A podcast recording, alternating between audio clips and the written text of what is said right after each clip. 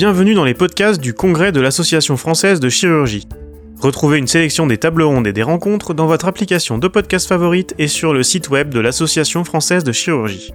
Dans cet épisode, les chirurgiens Jean-Yves Mabru de Lyon et Hugo Marchès de Marseille reçoivent Christophe Chenu, administrateur du Stade Rennais Football Club, Damien Périnel, footballeur professionnel, et François Cauchy, sportif de haut niveau et chirurgien. Quelles sont les clés de management au sein d'un club de foot pour faire qu'une addition d'individualités puisse œuvrer ensemble pour obtenir de meilleurs résultats? Est-ce que ce modèle peut être adapté à l'organisation d'un hôpital? Comment un footballeur se prépare-t-il pour être performant lors d'un match? Cette préparation peut-elle être mise en parallèle avec la préparation d'un chirurgien avant une opération? Durant cette table ronde sera également évoquée la gestion des victoires et des défaites. Une comparaison sera faite sur cette gestion pour un sportif et pour un chirurgien. Peut-être on peut commencer avec euh, Christophe Chenu, qu'on a la chance de recevoir. Merci pour votre disponibilité. C'est vrai que nous, en chirurgie, bon, bah, c'est des individualités, il y a des chirurgiens, mais il y a toute une équipe. Et euh, en tant que manager d'équipe, on aimerait savoir un petit peu les recettes que vous avez, vous, en tant que sportif de haut niveau, pour essayer de mettre tout le monde dans le même sens, tout le même, même bateau. Bonjour et merci de m'avoir euh, fait l'honneur de m'inviter sur ce plateau. oui, moi je ne suis pas ancien sportif de haut niveau, mais ça fait des années que j'œuvre dans des clubs de football notamment, soit en tant que président, soit en tant qu'administrateur. Donc je suis un observateur du sport de haut niveau et du sport de haut niveau collectif. Bon, même si j'ai eu effectivement euh, à observer aussi du sport individuel, mais j'ai coutume de dire d'ailleurs quand on parle de football que c'est le seul sport individuel qui se joue à 11. Donc euh, c'est vraiment une addition d'individualité qu'il faut arriver à faire jouer ensemble dans un collectif pour obtenir des résultats. Alors ça, c'est en général le boulot de l'entraîneur, du manager, d'arriver à trouver tous les ressorts de management pour que tout le monde œuvre dans le même sens et faire de l'addition de ces individualités un collectif fort. Mais pour moi, et c'est ça qui je trouve intéressant et que trop souvent les médias occultent, il y a au-dessus de l'équipe et de l'entraîneur, il y a toute une structure de club peut-être celle de l'hôpital dans votre domaine et chaque détail de l'organisation et du fonctionnement du club dont on ne parle jamais dans les médias a un impact sur le résultat final et la performance individuelle et collective sur le terrain. Alors c'est vrai que l'exemple du Stade Rennais cette année est intéressant euh, à, regarder. Le Stade Rennais, pour ceux qui suivent un peu le football, donc est un grand club professionnel français depuis des décennies, mais n'avait rien gagné depuis 48 ans aucun titre en France depuis 48 ans. Il appartient au groupe Pinot depuis 21 ans. Et c'était un peu dans le, football français le club qui a l'image du gentil loser, sympathique, mais qui gagne jamais rien. Une nouvelle équipe dirigeante est arrivée, dont, dont je fais partie, sous la présidence d'un garçon qui s'appelle Olivier Létang. Et en 18 mois, on a gagné la Coupe de France et on a fait un parcours en Coupe d'Europe cette année qui était remarquable. Et ça n'est pas totalement un hasard, puisque lorsqu'il est arrivé, Olivier Létang a mis en place au niveau du club un tas de process, de procédures, d'organisation, tous tournés vers la performance du club donc de l'équipe, donc de chaque joueur, qui sont des choses qui ne se voient pas forcément, mais qui vont du fait que avant les joueurs arrivaient à 9h30 pour l'entraînement, repartaient à midi et demi. Maintenant, on a mis en place un restaurant qui sert avant le petit déjeuner, après le déjeuner, pour que ils prennent le petit déjeuner ensemble, le déjeuner ensemble, avec évidemment une diététique qui fonctionne bien. L'après-midi, tout a été adapté pour que chaque joueur individuellement puisse travailler tel sujet. Ça peut être la vidéo, ça peut être de la cryothérapie, ça peut être euh, de la musculature ou, des choses comme ça. Les terrains d'entraînement ont tous été refaits pour que la qualité des gazons d'entraînement soit exactement équivalente à celle du stade et que quand on s'entraîne toute la semaine quelque part, ben, on retrouve exactement les mêmes configurations. Il y a même des clubs anglais, je pense à Aston Villa, où ils ont trois terrains d'entraînement correspondant aux trois textures des terrains extérieurs. C'est-à-dire qu'ils s'entraînent la semaine sur le même type de terrain que celui qu'ils trouveront chez leur adversaire. Donc chaque détail est euh, absolument euh, important.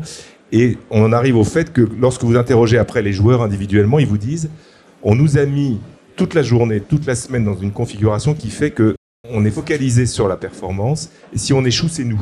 On ne peut pas dire que le club n'a pas mis en place toute les, la configuration pour réussir. Ça ne veut pas dire qu'on va gagner, mais ça veut dire qu'on s'est donné les moyens chez vous, ça va être quoi le matériel? Ça va être l'organisation de l'équipe, ça va être ne pas travailler en silo, ça va être euh, bien se connaître, euh, peut-être euh, avoir des, moments d'échange avant, pendant, après, qui vont permettre au sein d'un hôpital d'être peut-être plus performant.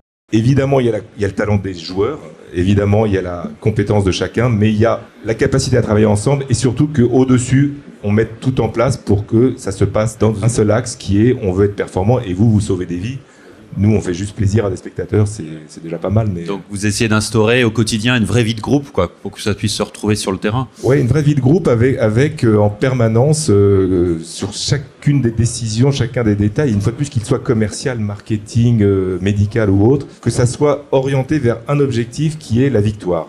Là aussi, il faut un projet, une entreprise doit avoir un projet. Le projet du Stade Rennais, c'est de gagner des titres. C'est pas faire du trading joueur. On pourrait dire, voilà, nous, on s'en fout un peu des titres, on veut faire sortir un ou deux joueurs qu'on va revendre très cher. Dans une logique qui est de gagner, absolument toute décision ou toute, s'il faut arbitrer entre la présence des joueurs à une, cérémonie VIP d'un partenaire 48 heures avant un match et le fait qu'on doit absolument gagner le match, l'arbitrage sera fait au détriment du commercial et en faveur du sportif. Il faut être cohérent également sur euh, toute, la, chaîne managériale. Merci beaucoup. Donc ça c'est le point de vue de l'administrateur du club euh, qui représente plutôt le directeur de l'hôpital ou le chef de service pour nous. Et maintenant, euh, plutôt l'avis du, du footballeur, plutôt le côté individuel, parce qu'on a des individualités assez fortes aussi en, chirurgie, comme vous les avez en foot. Moi, j'aime bien penser qu'un acte chirurgical, j'aime bien le voir comme du sport de temps en temps, et je me prépare pour ça. Et j'aimerais bien savoir aussi comment, enfin, on aimerait bien savoir comment vous vous préparez pour un match de foot, pour un événement comme ça. Damien Périnel. Il faut savoir qu'une équipe de foot, c'est une somme d'individualité, comme euh, l'a très bien dit euh, Christophe. On a tous des égaux, on a tous des objectifs individuels qui est de, jouer au plus haut niveau. Et euh, le rôle du joueur est d'être performant de toute façon euh, sur n'importe quel match. Il est payé pour ça, parfois même très très bien payé. Et le, devoir du joueur, de l'acteur, est de mettre tout, tout ce qui tout ce qu'il faut de, de, son côté pour être performant lors des matchs. Il faut qu'il soit mis dans des bonnes conditions. Et le, club, euh, le président, l'entraîneur a un rôle primordial pour ça. C'est-à-dire qu'il faut qu'il arrive à créer cette équipe et à montrer que euh, chaque individualité est un onzième dans le foot d'un succès. Bien évidemment, il y a des joueurs qui sont plus talentueux que d'autres, d'autres un peu plus besogneux, mais toujours est-il qu'il faut tout pour avoir du succès dans la victoire. D'un point de vue individuel, forcément, la préparation euh, par rapport à, l'événement, à la diététique, c'est primordial. Le sommeil, encore plus pour être performant, euh, d'autant plus quand on joue tous les trois jours, avec des matchs haute intensité, avec des voyages. Le sommeil, la récupération, c'est sont des facteurs très importants, mais il y a une partie qui pour moi est primordiale, c'est le mental. Comment on va aborder l'événement? Comment on va aborder le match? Dans quelles conditions? Est-ce que ce match va suivre une défaite? Est-ce que ce match va suivre une victoire? Comment on se remet en question par rapport à une défaite, par exemple Ne pas trop se poser de questions, garder un acquis de confiance. Voilà, ce sont autant d'éléments qui font que euh, un joueur doit être performant euh, sur le, sur le match suivant et encore le match d'après et un match d'après. C'est une perpétuelle remise en question en fait.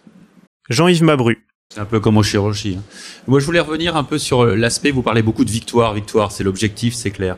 Nous, en chirurgie, euh, la victoire, c'est la réussite et c'est ce qu'on veut et c'est la normalité. Et nous, la, difficulté, c'est de gérer la défaite, l'échec. Et on a maintenant des réunions de morbimortalité qui sont développées avec l'ensemble des équipes pour essayer de trouver des procédures pour euh, corriger et, essayer d'améliorer le fonctionnement et d'éviter de, de morbidité, la diminuer.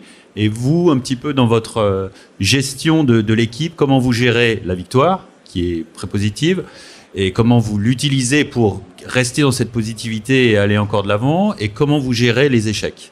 Est-ce qu'il y a des recettes? Christophe Chenu. Je pense pas qu'il y ait des recettes, c'est-à-dire que chaque cas va être forcément un peu différent. Et, je pense, moi, que la gestion des victoires est quelque chose qui n'est pas assez bien traité, parce que c'est dans ces moments-là qu'il est peut-être plus facile d'anticiper des éventuels échecs ou d'éviter des éventuels échecs. Là, on, le voit bien, on n'a pas très bien géré notre victoire euh, en Coupe de France avec le Stade Rennais, et derrière, ça s'est enchaîné avec une série de défaites. C'est très français, ça ou pas? Ça, je. Non. Des fois, on l'entend. Ouais, c'est possible. Donc, donc, moi, je crois que la première chose à faire, c'est de savoir gérer les victoires, et après une victoire, euh, après une, opération qui s'est bien passée, être capable justement de se débriefer et d'en tirer. Peut-être que ça s'est bien passé, mais qu'il y a quand même eu des petits trucs euh, qui n'ont pas bien marché, et de pouvoir en permanence, lorsque l'état d'esprit est positif, parce qu'on a gagné, continuer de progresser. Parce que lorsqu'il y a échec, c'est beaucoup plus difficile. De, on identifie généralement la cause, mais le, moral des troupes est, peut-être plus difficile. Puis on cherche un coupable, et puis euh, euh, c'est tel joueur qui n'a pas marqué le but à telle minute, ou c'est le gardien qui s'est trouvé. Donc il faut surtout d'abord que l'échec soit plutôt vécu comme collectif pour que l'ensemble du groupe se remette en cause, et qu'on évite de stigmatiser l'un ou l'autre.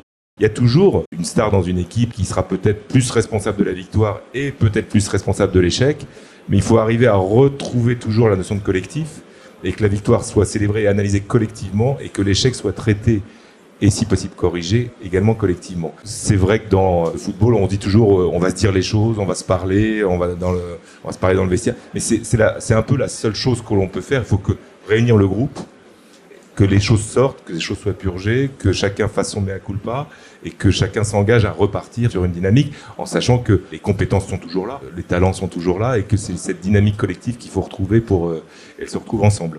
C'est sûr que ce que vous avez mis en place d'avoir une vie de groupe dans la semaine, probablement doit favoriser ça. C'est-à-dire que l'analyse après, c'est le, groupe, le groupe qui est privilégié.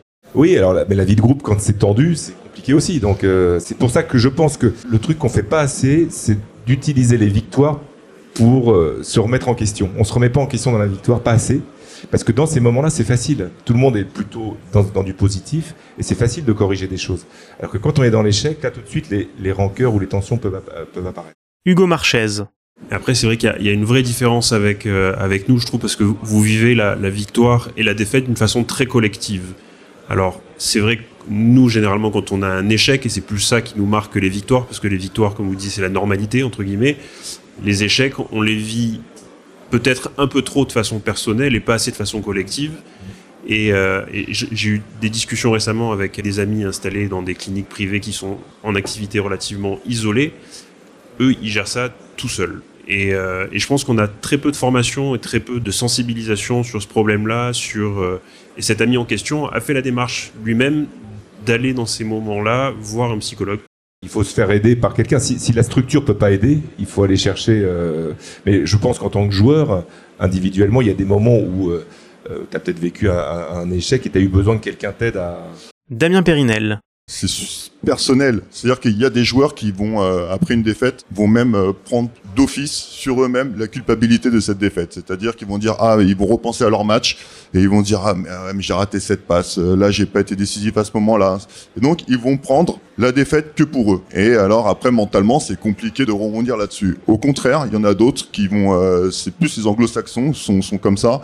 Voilà, une fois que le, le coup de sifflet final a été donné, il y a eu des fêtes bon bah allez, c'est pas grave, c'est fini maintenant et on passe au prochain match. Alors à vous, c'est un peu plus compliqué. C'est pas des quand c'est un match que vous perdez, c'est forcément les conséquences sont, sont plus dramatiques. Mais euh, la gestion de cette défaite est voilà, qu'est-ce que je fais maintenant? Remise en question, d'accord. Mais bon, si j'en suis là, si je suis à ce niveau-là, c'est quand même que j'ai des qualités et ne pas ne pas douter, parce que le doute, je pense aussi bien pour vous que pour nous, c'est le c'est le pire ennemi de toute façon. Donc avoir des acquis assez solides, et avoir du recul, surtout pour être sûr qu'on soit performant lors du prochain match. Patrick Pessot, notre président.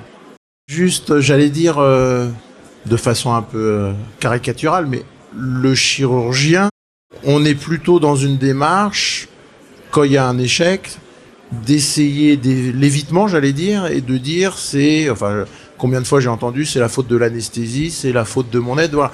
Donc je non, enfin je veux faut être honnête. Donc euh, il y a aussi probablement par rapport à votre démarche collective de remettre en cause. Donc en effet il y a les RMM et tout ça, mais on en est loin encore de cette euh, culture de la possibilité de l'échec, de l'erreur, de l'analyser collectivement.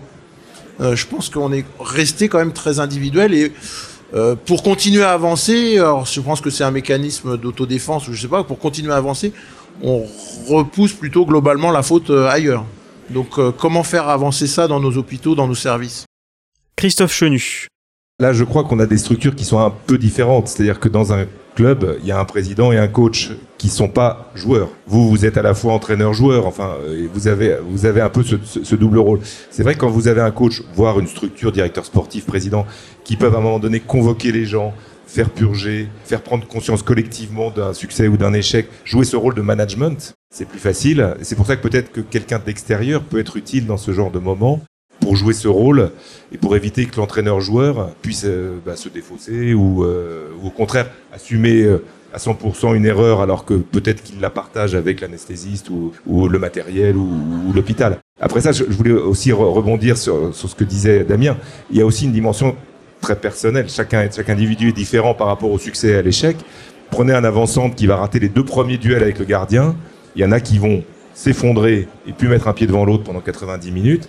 Et le copain d'à côté dans la même situation qui va continuer, qui va continuer, et à la 90e, au 15e tir, il va finir par en mettre un, parce qu'il a une telle confiance en lui que voilà. Donc il y a une, dans l'échec, la réaction elle est aussi liée au tempérament de chacun, qui est capable ou pas de passer outre, ou qui au contraire euh, intériorise beaucoup les choses. Maintenant, je pense que le vrai sujet de différence, il est dans votre structure d'organisation, où pour moi le patron de l'hôpital n'est pas vraiment le patron comme le président de club qui peut intervenir et, euh, régler. Euh, oui, c'est vrai. Pour poursuivre ce que disait Patrick, c'est que nous, on fait un métier un petit peu schizophrénique. C'est-à-dire qu'il faut être suffisamment sûr de soi pour avancer, faire des choses, pour rendre service aux malades et des fois aller euh, à la limite, notamment en cancérologie ou autre, et suffisamment posé pour pas dépasser ses limites. Donc on est toujours un peu sur une ligne qui est difficile. En plus, on est, on est des latins et on a une relation avec le patient qui est, on est latin. C'est-à-dire que les gens, ils, vont ils viennent voir un chirurgien, un médecin. Et même si c'est l'équipe qui est responsable, à la fin, s'il y a un problème, même s'il n'est pas chirurgical, c'est le médecin qui est. Donc euh, les anglo-saxons sont totalement différents. Ils vont voir une équipe s'ils s'adressent à une équipe. On va peut-être se tourner demander l'avis de, François, euh, en tant que chirurgien et sportif euh, assez accompli. Est-ce que le sport, ça aide pour être un bon chirurgien, faire du sport? Qu'est-ce que ça peut apporter? De manière euh, très très euh, banale, euh, ça, ça, moi ça me canalise, ça, ça canalise, ça me permet de me reposer, de penser à autre chose tous les jours. Je fais du sport tous les jours, ça me permet de me défouler, d'évacuer le stress. Est-ce que ça me permet de, de tenir plus facilement je, je, je pense pas qu'on puisse dire ça, parce qu'il y a beaucoup de chirurgiens qui sont beaucoup moins sportifs et qui tiennent largement euh, aussi bien que moi. Maintenant, moi, je sais que ça, c'est indispensable à mon équilibre et surtout, ça me permet de gérer le stress et euh, de complètement euh, pouvoir mettre les problèmes hospitaliers de côté. Il n'y a pas que le côté physique, hein, ce que tu soulignes, c'est que je crois que c'est un exutoire où être chirurgien, c'est pas que opérer, c'est avoir la réflexion, faire l'analyse au, au, quotidien, en extemporané, les décisions à prendre, gérer le stress, et c'est quand même un équilibre de vie. On voit, il y a quand même beaucoup de chirurgiens qui font du sport. Hein. Quand on va dans les congrès, il y en a beaucoup qu'on voit qui partent courir, qui reviennent, qui ont besoin de ça. Hein. Mais à leur niveau, bien entendu. Je crois que vous êtes parti euh, à New York, c'est ça? Vous avez travaillé dans un club à New York pendant, pendant quelques années. Est-ce qu'il y a des grosses différences? Nous, on, fait le parallèle entre la France et les États-Unis, la, façon de fonctionner dans les services, on connaît un peu, on a vu comment ça, comment ça fonctionnait. Est-ce que pour vous, il y a des grosses, grosses différences que vous avez notées quand vous êtes allé travailler là-bas? Damien Périnel. Ce qui est bien dans mon expérience, c'est que j'ai pu euh, pratiquer euh, l'hôpital aux États-Unis, à New York et également tout, euh, tout ce qu'il y a sur le terrain. On va parler euh, plus spécifiquement de, de ce que j'ai pu ressentir moi sur, euh, dans ce club. C'est-à-dire que tout était mis autour de moi dans un esprit positif. Tout était positif. Au niveau de mon mental, mon moral, tous les matins, on me mettait dans les meilleures conditions psychologiques pour être performant au niveau physique sur le terrain en tout cas. Si je dois faire un parallèle avec l'hôpital américain, moi j'ai fait une petite opération chirurgicale, hein, un ménisque hein, qui est tout basique. Mais c'est-à-dire que pour voir un chirurgien. Alors je suis passé par trois secrétaires. Ensuite, on m'a accompagné à passer l'IRM pour passer l'IRM, mais j'ai vu, je sais pas, quatre ou cinq personnes. Ensuite, je suis retourné au service. Là, euh, alors un anesthésiste, deux anesthésistes. C'est-à-dire que c'est incroyable pour une opération de ménisque, mais j'ai vu une, quantité de, de personnes, c'était incroyable. Et la différence que j'ai pu voir avec l'hôpital en France, c'est-à-dire que voilà, moi j'ai vu mon chirurgien en France pour un croisé, là cette fois-ci, j'ai vu mon chirurgien, l'anesthésiste, euh, le rendez-vous et, une infirmière. Voilà, j'ai vu que trois personnes pour une opération. Ce qui m'a, ce qui m'a vraiment surpris, c'est que là-bas, il y a, euh, alors je sais pas s'il faut justifier euh, peut-être certains prix d'opération aux États-Unis. D'ailleurs, je ne sais même pas comment ils font au niveau communication pour se mettre d'accord les uns les autres pour faire suivre un dossier parce qu'il y a tellement de monde. Et euh, finalement, tu es juste un patient parmi d'autres, et puis ça enchaîne, quoi. Donc euh, tu enchaînes, alors, euh, et puis c'est calé à la minute. Voilà, alors toi, faut que tu quittes le bloc à telle heure, et puis ensuite un autre, patient. La gestion de la défaite aux États-Unis, très importante aussi. Façon anglo-saxonne, une fois que le match était terminé, tout de suite, on avait un petit mot du coach pendant cinq minutes dans le vestiaire, et derrière, on se projetait tout de suite sur l'autre match. L'autre match parce que bah celui-là était terminé. De toute façon, on va pas revenir dessus? C'est aussi simple que ça. François Cauchy. Ce qui est rigolo, ce que tu soulignes sur les différences entre le système américain et le système français, c'est on va un peu avoir à la même chose, c'est-à-dire qu'en France, le référent du malade va être le chirurgien, c'est lui qu'on va venir voir en consultation, puis après on va être adressé éventuellement, lui demander des examens complémentaires, va l'adresser en radiologie chez l'anesthésiste. Aux États-Unis, on a plus l'impression qu'on va avoir un collectif. Au bloc opératoire, d'ailleurs, ça se ressent un peu comme ça. C'est souvent beaucoup mieux organisé Il y a les individualités qui ressortent un petit peu moins que ce qu'elles pourraient ressortir en France, les choses fonctionnent très bien comme ça, sans forcément qu'un un talent émerge plus qu'en France, on aurait plus la culture de l'individualité au bloc opératoire en tout cas. Nous sommes des latins, c'est ce qu'on disait. Et vous, pour, euh, en tant que responsable de club, là, vous avez parfois des expériences euh, chez les anglo-saxons pour voir un peu leur méthode de travail, ce qu'on peut apporter, et, surtout, est-ce que c'est transposable avec euh, la, culture française? Alors, c'est pas forcément les anglo-saxons. Pour ceux, il y en a certainement beaucoup qui suivent un peu le football dans, dans la salle. Vous avez en Europe une dizaine de très grands clubs espagnols, allemands, italiens et anglais, qui sont très très très très loin devant. Alors en potentiel économique, et donc avec ce potentiel économique, ils ont bien évidemment les meilleurs joueurs et autres, mais ils ont les meilleures structures, infrastructures, organisation, et j'insiste, dans les moindres petits détails qui sont même insoupçonnables euh, pour nous et pour vous. Donc on, on, va très régulièrement voir Manchester City, Barcelone, le Bayern, voir comment ils travaillent, comment ils travaillent sur les analyses vidéo, comment ils travaillent avec l'intelligence artificielle pour analyser des phases de jeu, des façons dont les blocs des différentes équipes se déplacent et comment parfois il y a un petit vide qu'on peut exploiter avec tel joueur. C'est un niveau de détail et de précision qui utilise aujourd'hui la technologie, qui utilise aujourd'hui évidemment le médical, qui utilise tout, tout, un tas de choses. Et ce sont des centaines de personnes salariées dans ces clubs-là qui travaillent un peu dans l'ombre et qui fournissent de la data, qui fournissent des informations pour que, une fois de plus, ça remonte jusqu'aux joueurs au final à qui on va dire bah, sur tel match contre telle équipe, si tu joues à cet endroit-là et plutôt euh, dans le dernier quart d'heure, peut-être qu'il y a une ouverture qui va se. Euh, récemment, je ne sais pas si vous avez vu le quatrième but de Liverpool contre euh, contre le Barça, serait le résultat d'une analyse très fine du positionnement des joueurs de, de, Barcelone sur les corners défensifs et d'un temps de latence qu'ils ont parce que comme ils jouent en individuel, ils se parlent entre eux avant que les adversaires arrivent et ils avaient même briefé les ramasseurs de balles pour que le ramasseur de balles redonne le ballon très vite, pour pouvoir jouer très vite et pouvoir marquer le but avant que les joueurs se placent. Ce sont ce genre de choses. Et ce professionnalisme-là, qui est vraiment dans le détail du détail, ça on s'en inspire. C'est pas forcément les anglo-saxons, c'est les très grands clubs qui ont des moyens euh, considérables.